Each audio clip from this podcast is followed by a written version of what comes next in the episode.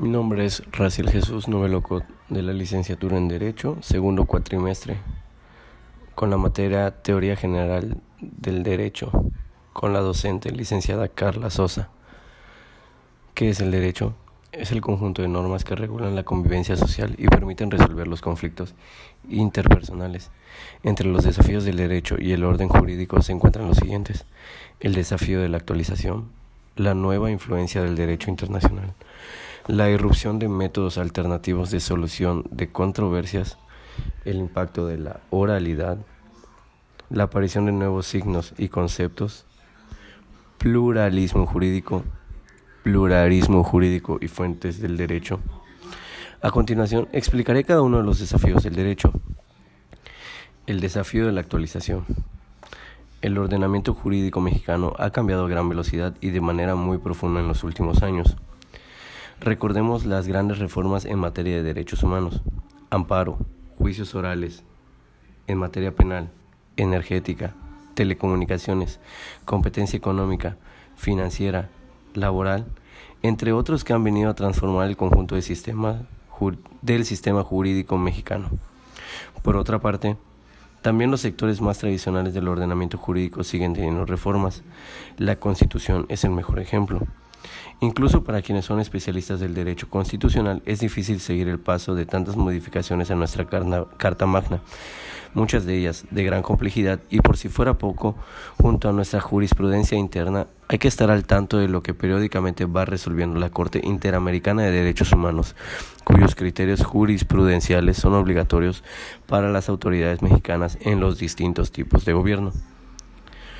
La nueva influencia del derecho internacional. Recordemos que hoy en día ya no basta con reconocer nuestro ordenamiento jurídico interno, sino que debemos asomarnos también a lo que va sucediendo más allá de nuestras fronteras. Cada vez se citan con mayor frecuencia las sentencias de la Corte Interamericana de los Derechos Humanos y cada vez resulta más determinante conocer la forma en la que se debe llevar a cabo el control de la convencionalidad en muchas materias del derecho mexicano. Los abogados que solamente conozcan sus normas jurídicas del origen nacional van a estar en franca desventaja respecto a aquellos que ejercen la profesión con el apoyo de la normativa internacional. La irrupción de los métodos alternativos de solución de controversias.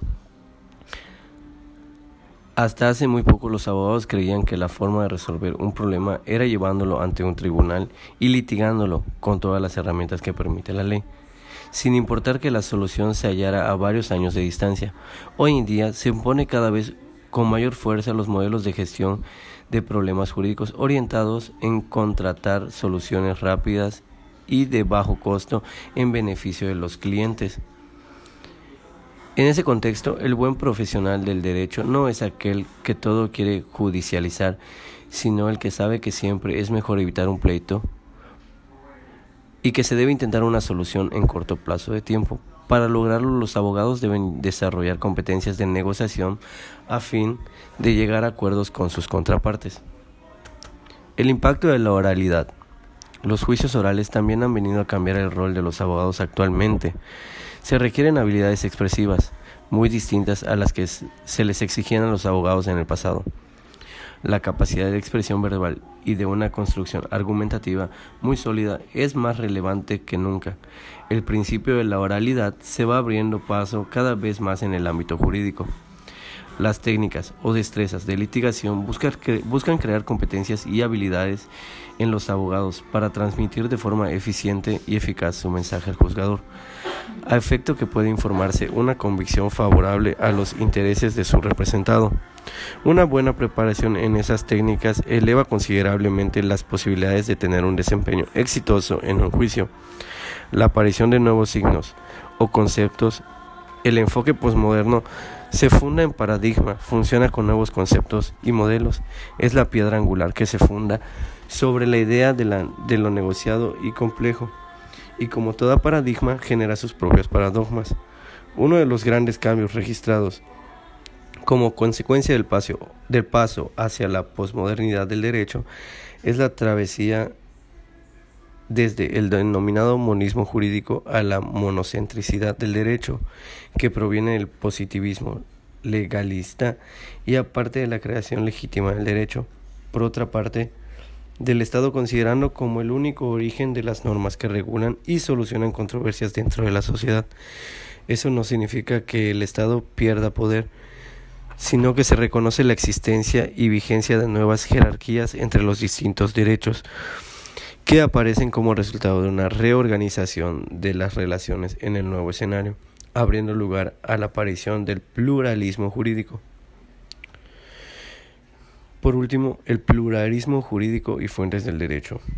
Dejando de lado el reconocimiento del pluralismo mediante el señalamiento de la coexistencia de otros ordenamientos jurídicos, está bien evidente que el mismo toca a las fuentes del derecho su creación formal, haciendo visible la tensión con el antiformalismo e incluyendo nuevas fuentes de creación.